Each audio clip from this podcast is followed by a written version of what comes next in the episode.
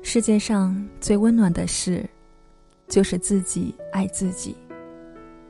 听过这样一段话：一直笑的人，突然有一天哭了，会比任何人哭的都大声。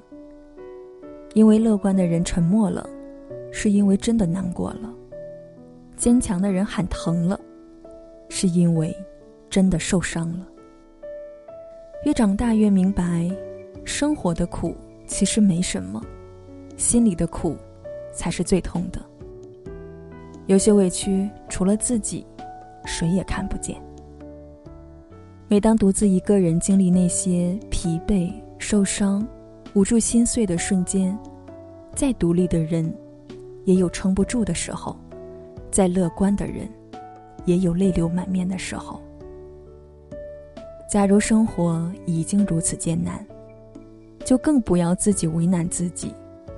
受伤了，就找个地方疗伤；伤心了，就找个地方痛哭一场。一辈子不长，记得对自己好一点。愿你既有一个人幸福的能力，也有被人疼爱的幸福。我是佳音，每天晚上我在这里等你。